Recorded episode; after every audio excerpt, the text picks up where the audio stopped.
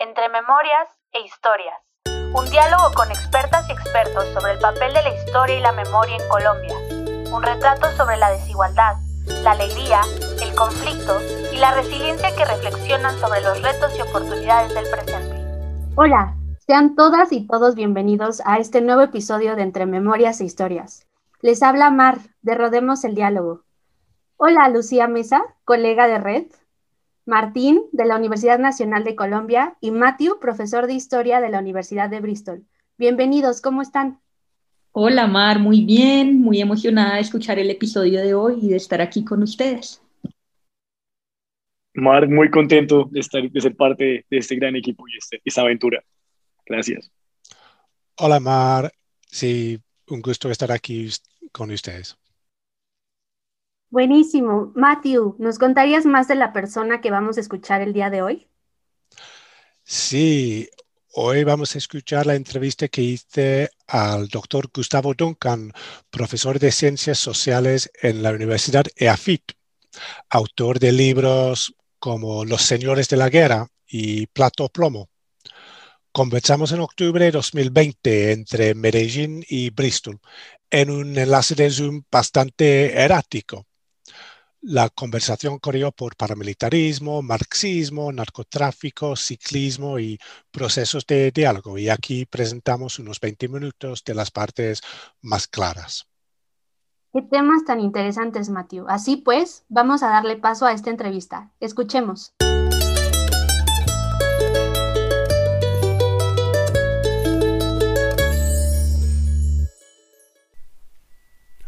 Entonces, Gustavo, ¿qué gusto estar conversando contigo, a pesar de la pésima conexión, la pandemia y la distancia.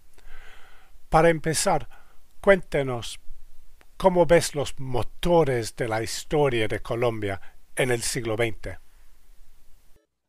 El gran problema del Estado en Colombia ha sido que otra serie de organizaciones ejercen eh, o pretenden mantener una función coercitiva es decir, administran justicia, vigilan, gobiernan a la, a la población, incluso cobran eh, impuestos. Eh, y eso se ha dado en un momento dado en que se suponía que el Estado debería haber tenido el monopolio de la fuerza. Ahora, eh, se da inicialmente como una reacción al, al, surgimiento de varios grupos guerrilleros, dentro de una lógica muy de la Guerra Fría, inspirados en la revolución, cubana, pero estos grupos eran eh, grupos formados por, eh, desde eh, las ciudades,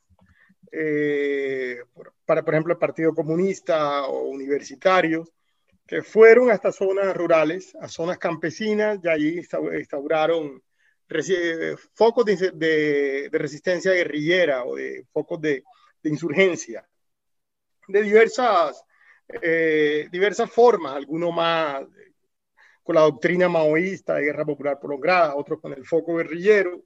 Eh, es una historia un poco larga, pero para resumirla, eh, y para lo que nos interesa es que estos grupos comenzaron a controlar y a, gobernar zonas periféricas del país y desde allí eh, empezaron a, extenderse a, las zonas más pobladas y económicamente integradas. En esos lugares comienza a haber una reacción y esa reacción es sobre todo porque estos grupos comenzaron a secuestrar y a extorsionar. Y aquí eh, eh, esto, esto, es bien importante para comprenderlo. Estos grupos querían hacer una revolución, o sea, ellos tenían un objetivo máximo. Entonces la idea de ellos no solo era gobernar en, en, las zonas periféricas, sino acumular recursos para poder tomarse el Estado central. Y eso en un momento dado se convirtió en una forma de depredación eh, excesiva, irracional entonces, desde el nivel local viene esta reacción y eh, allí se crean grupos eh, armados, privados, que comienzan a ejercer funciones de Estado, pero lo comienzan a hacer de manera más coherente. ¿No? Entonces, la pregunta es si el Estado colombiano jamás ha tenido uh, el monopolio de la fuerza o, o hay algo que cambia cualitativamente con la insurrección de las FARC y los otros grupos guerrilleros. Eh, no, claro, es decir, el, tema es que el Estado nunca ha tenido ese monopolio, estamos totalmente de acuerdo, el Estado nunca ha tenido ese monopolio Pero si pensamos, por ejemplo, las regiones colombianas en los años 70, eh, en esas regiones no había mayor cantidad de recursos, no había la eh, eh, mayor cantidad de población. Y a raíz de las, del, del, narcotráfico y de la insurrección armada, porque creo que también influye, es decir, se crearon una serie de guerrillas en los años 60, y esos eran territorios, eh, las guerrillas se crearon en territorios que no eran de interés del Estado, es decir, al Estado no le interesaba llegar a muchas partes de la periferia colombiana, pues igual no tenía presencia, pero nadie lo desafiaba, no había ningún desafío. Cuando llegan ya las guerrillas, estas regiones eh, se convierten importantes para el Estado, no porque el Estado encuentre intereses estratégicos allá, recursos o población a la que, a, la que proveer servicios de, Estado, o sea, justicia, gobierno, sino porque desde esas regiones eh, se acumulan fuerzas una serie de, guerrillas que desafían al Estado. Eh, y si uno compara o sea, la capacidad del Estado en los años 70 con la capacidad del Estado al día de hoy, el avance del Estado en, Colombia es formidable. Es decir, el Estado tiene mucho más recursos al día de hoy, eh, en términos de capacidad de tributaria, en pie de fuerza, es decir, en policías, soldados, jueces, en capacidad de prestar servicio, pero la amenaza es mayor y gran parte de la amenaza surge desde esa combinación de grupos insurgentes, donde luego llega el dinero del narcotráfico, llegan los cultivos de coca, esto se vuelve una amenaza para las élites regionales, entre ellos a los, narcotraficantes, y los narcotraficantes crean grupos armados. Entonces el Estado se encuentra en que ahora en las regiones hay recursos, pero también hay capacidad coercitiva por terceros. Entonces el Estado tiene que intervenir. Es decir, la gran conclusión que se van a sacar de estas últimas décadas en, la historia de Colombia, dentro de 20, 30 años, donde todo esté más calmado, es que el proceso de construcción del Estado en Colombia a partir de los 80 se da alrededor de cómo el narcotráfico y la insurgencia marxista obligaron al Estado a cumplir sus funciones a lo largo del territorio. Aquí creo que hay, para poder comprender a Colombia, un tema demográfico sumamente importante. Es decir, Colombia es un país de, ahorita va a alcanzar 50 millones de habitantes, pero la extensión es enorme. Es un país que es mucho más grande que Francia, mucho más grande que Alemania, y no es un país tan poblado. Hay muchas zonas de Colombia donde no se han terminado de poblar. Entonces, cuando en Colombia incluso se habla de zonas de frontera, no se está hablando de que limiten con otro país necesariamente, sino que son zonas que apenas comienzan a poblarse. Por ejemplo, los llanos orientales o los valles de los, del Magdalena o la zona que queda entre el país andino y las ciudades costeras. Son, son lugares donde apenas se comienzan a crear ciudades, donde apenas se comienza a sentar población y apenas comienzan a construirse vías, medios de comunicación. Entonces, eh, eh, eh, es decir, toda la guerra en Colombia es también, hay que, guerra reciente, me refiero a la guerra de los últimos 30, 40 años, es una guerra donde se da un proceso definitivo de asentamiento y de poblamiento del territorio en Colombia. Hay una, un, un, cambio importante en los 70 con la llegada de las las, las querías de izquierda. Entonces, no sé si nos, nos, quiere explicar un poco cómo usted ve la diferencia entre guerrilla y paramilitar tipo 70, 80, 90. Claro, no, la guerrilla en los, en los, años 60, 70 eh, marca una gran diferencia porque están, eh, están inscritos más en la lógica de la Guerra Fría, de es decir, de, eh, crear un grupo armado y suplantar el Estado central y crear un nuevo modelo eh, de sociedad. Es decir, esto se trataba era de, la gran definición del siglo XX sobre el modelo político entre comunismo y democracia capitalista. Eh, y todas las acciones, incluso se dice mucho que las guerrillas son un cartel más, y eso es falso. Las guerrillas, la FARC sí traficaron drogas, pero lo traficaron eh, pensando en un propósito político, que era la toma del poder nacional. Eh, en cambio, los paramilitares fue, un poco, fue bastante diferente porque en ningún momento se trató de la toma del poder nacional. O sea, la guerrilla, los paramilitares nunca pensaron en suplantar el Estado central, sino en, eh, además de, de, la guerra contra insurgentes, que, que en un momento dado llegó a ser secundario, lo importante era poder establecerse como un Estado local. sin necesidad de, suplantar el Estado central.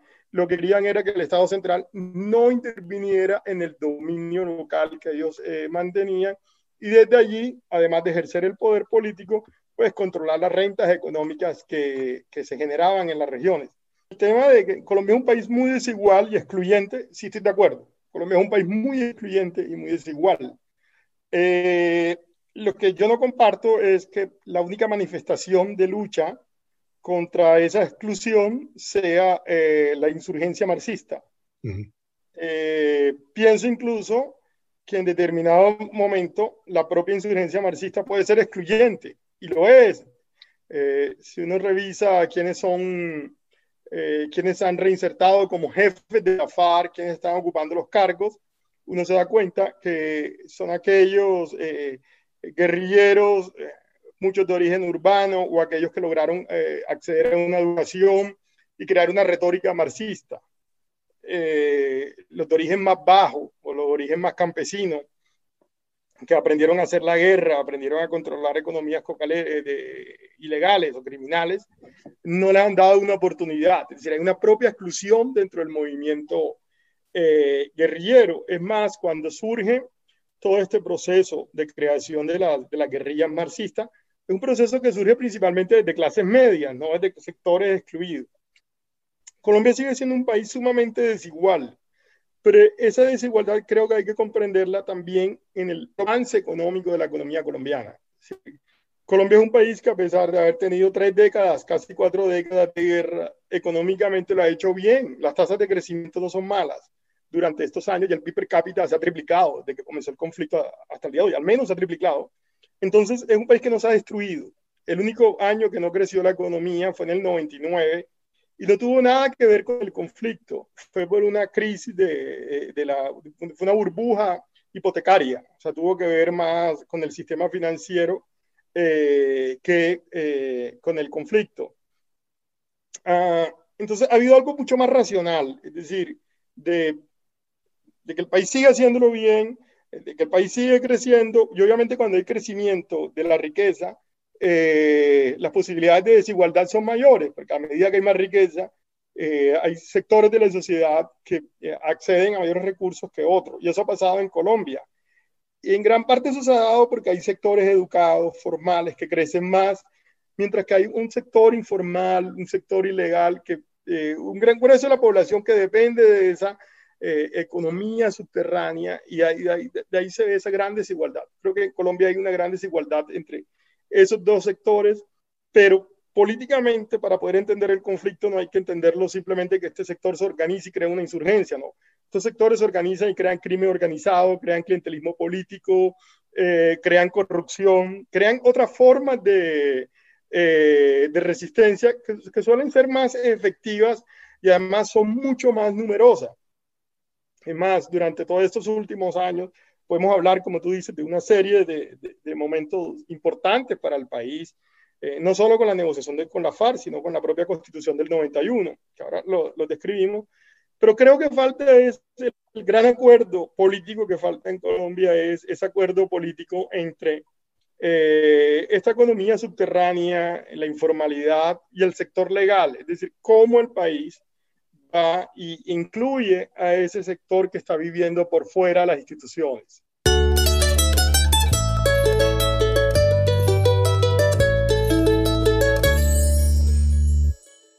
Ahora, Gustavo, quisiera que nos tornamos al papel de la historia y de las memorias en el presente.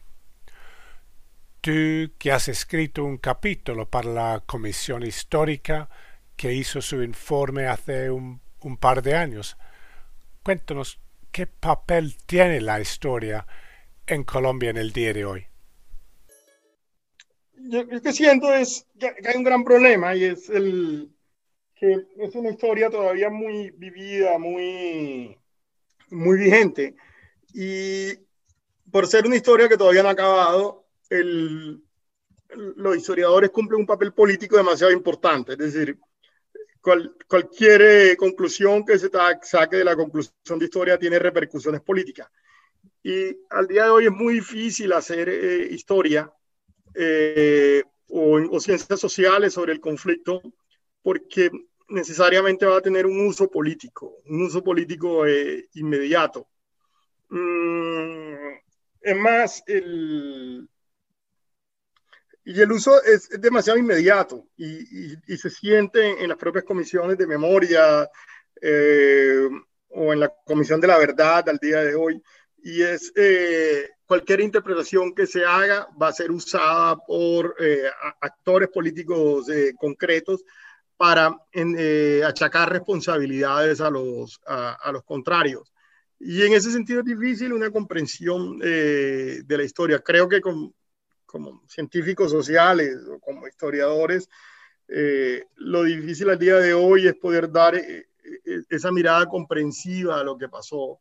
Y, comprensiva me refiero a, a, ser capaz de, de, tratar de no mostrar a los agentes que hicieron parte de la historia ni como buenos ni como malos, sino gente que tomó decisiones en determinados eh, momentos y hubo reacciones eh, en determinados momentos que eh, llevaron sobre todo a, la brutalidad, porque hubo demasiada brutalidad en lo que se hizo, pero también al mismo tiempo los márgenes de maniobra que existían eran bastante restringidos, es decir, mucha gente tomó decisiones brutales, pero porque sus márgenes de maniobra no eran muchos luego de que el conflicto se, eh, se instala, de que el conflicto se, se, desarrolla.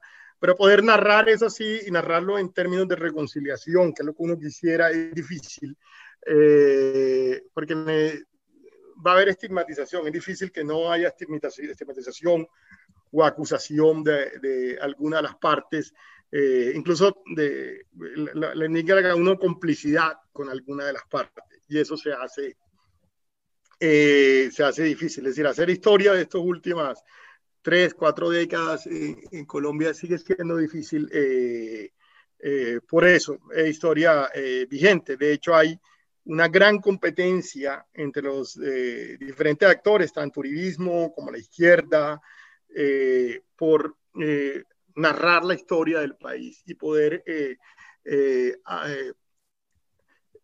achacar las responsabilidades al, al contrario de todo lo, lo, ocurrido.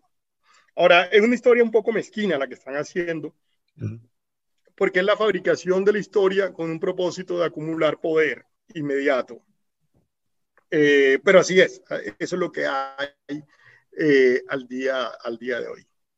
Entonces, lo que nos estás proponiendo es que como son siempre, bueno, siempre se dice que los, son los pictores que cuentan, que escriben la historia, ¿no?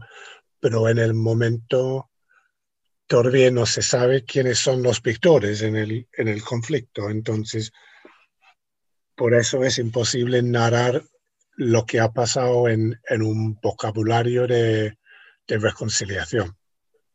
Porque no se sabe. Claro, porque, porque el tema es que no es claro el, ganador, o sea, los ganadores no son claros y de hecho la, victoria puede estar en la escritura de la historia, no necesariamente en el campo de batalla. Es decir, la, la, guerra se, se, puede haber perdido en el campo de batalla, pero se puede ganar en la forma como se narra. Mm. Eso es lo que ha llevado la dinámica política al día de hoy. Entonces, la política ahora, no sé dónde lo leí, pero sé que tú lo escribiste, que la polarización del conflicto armado tras la desmovilización de la FARC se convirtió en la polarización de la, del discurso público y ahora los enemigos no son, los enemigos políticos no se reconocen la legitimidad del otro, sino que como en, bueno, en, con el Brexit y no sé qué en Estados Unidos también ese discurso político se ha vuelto mucho más violento en ausencia por ahora de la violencia, de niveles de violencia como durante el conflicto armado.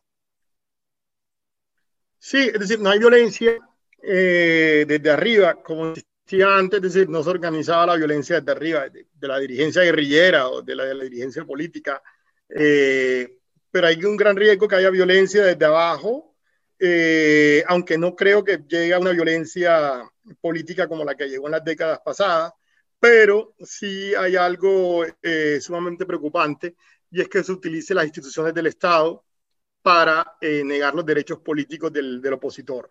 Es decir, es, es, lo que tú bien decías ahora, y es la idea de que incluso de que el centro no existe, lo que existe son los buenos o los malos. Es decir, es, eh, no, aquí lo que hay es una gente que quiere hacer progresar la sociedad, quiere hacer una sociedad más justa, eh, y otros que lo que quieren es, es, seguir explotando la sociedad, o desde el lado de la derecha, que lo que existe son unos narcoterroristas que quieren instaurar el castrochavismo, y nosotros que somos los buenos, que queremos preservar la democracia. Eso es lo que está viviéndose al día de hoy, y la creación del discurso de, de lo que pasó en la guerra es lo que legitima, es el gran, la, la gran motivación.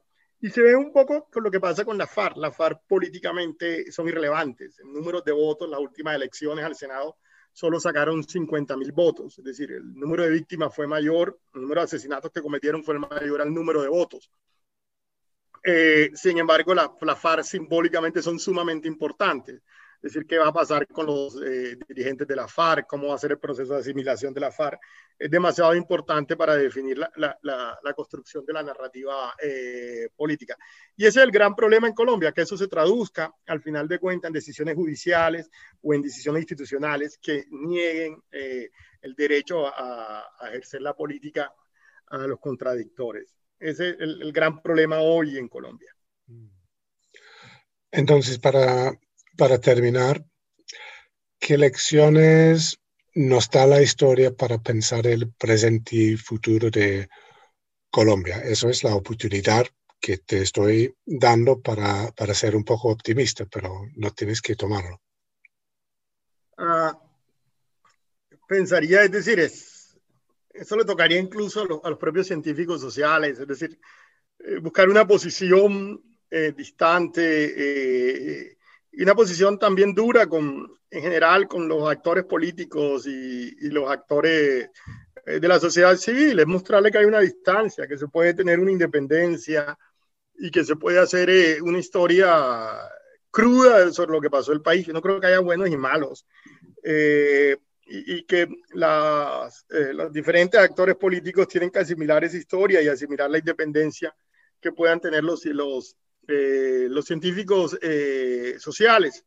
Es más, esa independencia es lo que podría ayudar en, en, el, en el, largo plazo eh, a la reconciliación. Es decir, se muestra que aquí no hubo buenos y malos, eh, sino que eh, existió además una guerra que se desbordó, se degradó y se tomaron decisiones sumamente extremas en, en, determinado momento y que si, si se aceptan, y, y, si, si, contribuyen para reconciliación, reconciliación, muy bien, pero si se quieren manipular e instrumentalizar eh, para, para negar los derechos políticos a los contradictores, así es, así es muy complicado, es, es muy difícil.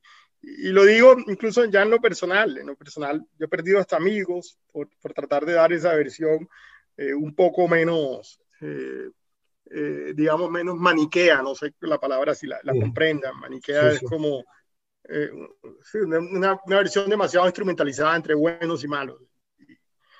Creo que eso es lo importante ahora, la gran lección para los científicos sociales y los historiadores. Sí, ¿no? Intentar sí. llevar la interpretación hacia eso de buenos y malos y hacia un entendimiento de la, la complejidad del, del pasado y, y, del presente, ¿no? Claro, por ejemplo, temas tan simples como decir que eh, el, narcotráfico en Colombia fue una herramienta de inclusión eh, y que la gente resolvía los problemas más, sus problemas de exclusión más con el narcotráfico, con el contrabando y con otras formas de legalidad que con una organización política. Es decir, al, día de eso, eso recibe muchas eh, críticas. También que eh, decir que finalmente no importaba tanto el discurso nacional, sino las formas como la, los conflictos locales fueron abriendo el espacio para que el Estado y los mercados llegaran y fue la herramienta de, de inclusión. También recibe mucho, mucho rechazo, entonces es de parte y parte, es, es, digamos que ese relato menos heroico de la guerra, mm. relato menos heroico de las partes y menos estigmatizador, lo lleva a uno incluso a una posición incómoda, pero creo que los, científicos sociales, historiadores, no podemos renunciar a, a ese, a, ese, a ese compromiso. Y una última pregunta, entonces, con, con todo lo dicho, ¿tú crees que para resolver el problema del narcotráfico y todas las consecuencias que trae, exista una, una solución en la, la, creciente legalización de los narcóticos que son presentemente ilegales? ¿Es una, una posibilidad del futuro o no? Yo creo que sí que las drogas se van a terminar legalizando en un momento dado, sobre todo la cocaína, que es lo que interesa a Colombia, porque a Colombia el, problema no es que se legalicen las drogas, el problema es que Colombia es que se legalice la cocaína, que es la droga que, que, que, es la importante para la inserción en los mercados globales de Colombia. Eh, las otras drogas son irrelevantes.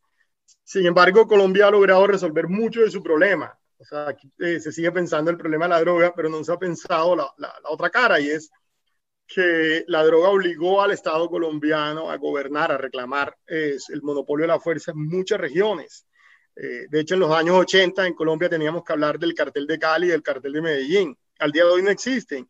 Ahora lo que existen son grupos armados en Tumaco, en Urabá, en Catatumbo, en Bajo Cauca, que son regiones que seguramente ni siquiera se conozcan ahora que estemos hablando, eh, a menos que alguien sea especialista en Colombia, sabe la existencia de Tumaco, sabe la existencia de Urabá son regiones que en el contexto nacional eh, son periféricas. Mm. Entonces, el gran triunfo del Estado ha sido ese. El Estado logró reclamar el monopolio de la fuerza y el, el hecho de que existen organizaciones que trafican drogas y hoy trafican drogas más que nunca. O sea, Colombia está produciendo más cocaína que nunca. Sin embargo, esas organizaciones que controlan el tráfico de drogas no reclaman el, el, las funciones de Estado, es decir, no mm. gobiernan gente y menos en lugares más integrados, como lo hacían en los años 80, que Pablo Escobar le declaró la guerra al Estado desde la segunda ciudad de Colombia. Al día de hoy eso es imposible.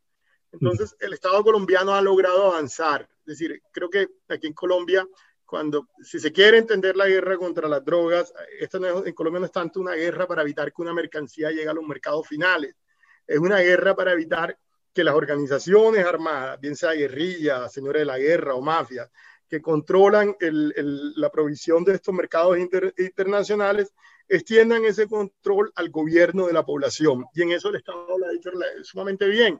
Es más, si eventualmente legalizaran las drogas, por ejemplo, ahorita, en este momento, pongamos que eh, llegara eh, Dios y decidiera volver las drogas legales y se lo impusiera a todos los estados, uh -huh. eh, que era una gran decisión mundial en legalizar las drogas, eh, los grupos criminales que ejercen funciones de Estado en, el nivel, en, en, Colombia seguirían. Y lo peor que le parecería a Colombia es que ya no tendrían la renta de las drogas, entonces estos grupos se volcarían a extraer recursos de la población local. Y lo que haría la situación en el corto plazo y en el mediano plazo incluso más compleja, porque tendríamos grupos extorsionando, eh, monopolizando mercados legales eh, mm. y, y, demás. Entonces, creo que en, en Colombia hay que pensar mucho el problema de la droga, no tanto como la provisión de un mercado ilegal, que eso ya pasó, ya estos grupos se enriquecieron, cre eh, se crearon, sino de cómo se logra eh, resolver el problema de organizaciones armadas eh, que reclaman funciones de Estado eh, a lo largo del territorio.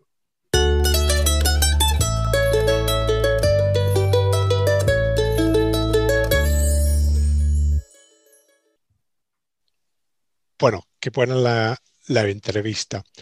Mira, colegas, ¿qué tal les pareció? Porque esos son temas muy fuertes de la que hablamos Gustavo y yo, que han sido tratados por las series en Netflix, etcétera, etcétera. ¿Cómo les pareció? Bueno, pues Matthew, a mí me parece que estos son temas eh, con los que los colombianos hemos vivido mucho tiempo y que precisamente estas representaciones culturales en series y en otros tipos de contenidos nos han afectado en cómo nos ven en otras partes del mundo y en cómo nos la, la reputación eh, que tenemos los colombianos. Y pues personalmente yo he vivido eh, fuera del país en tres ocasiones y en todas siempre eh, lo igualan Colombia con narcotráfico y con otro tipo de connotaciones negativas. Entonces, pues eh, es una realidad, pero que nosotros eh, los colombianos intentamos representarlo con la mejor cara para, para tratar de contrarrestar esa, esa negatividad que hay. No sé, ¿tú qué opinas, Martín? Muy de acuerdo, Lucía, muy de acuerdo, especialmente en, el, mostrar el pasaporte en el exterior, es como bastante estigmatizado, ¿no? Em, yo creo que ahí entra la historia con ese aporte fundamental en narrar realmente qué sucedió y en tener presente que muchas veces la ciencia ficción, a manera de hacerlo más atractivo, exagera o distorsiona la, la información. Me parece muy importante tener eso presente y agradezco mucho esta entrevista con, con Gustavo. Sí, completamente de acuerdo con ustedes. Hablando de la parte de México, pues también nos comparan mucho, ¿no? En esta parte de la colombianización, la mexicanización, y hay que entender que son contextos diferentes, entender la historia y no irnos nada más por lo que se narra a través de la ficción, que aunque nos gusten mucho las series de Netflix, no es exactamente como sucede, ¿no? Entonces, gran intervención de Gustavo. Eh, esperamos que nuestros oyentes nos, escuchen la próxima semana con, nuestra, con nuestro siguiente podcast y gracias por acompañarnos.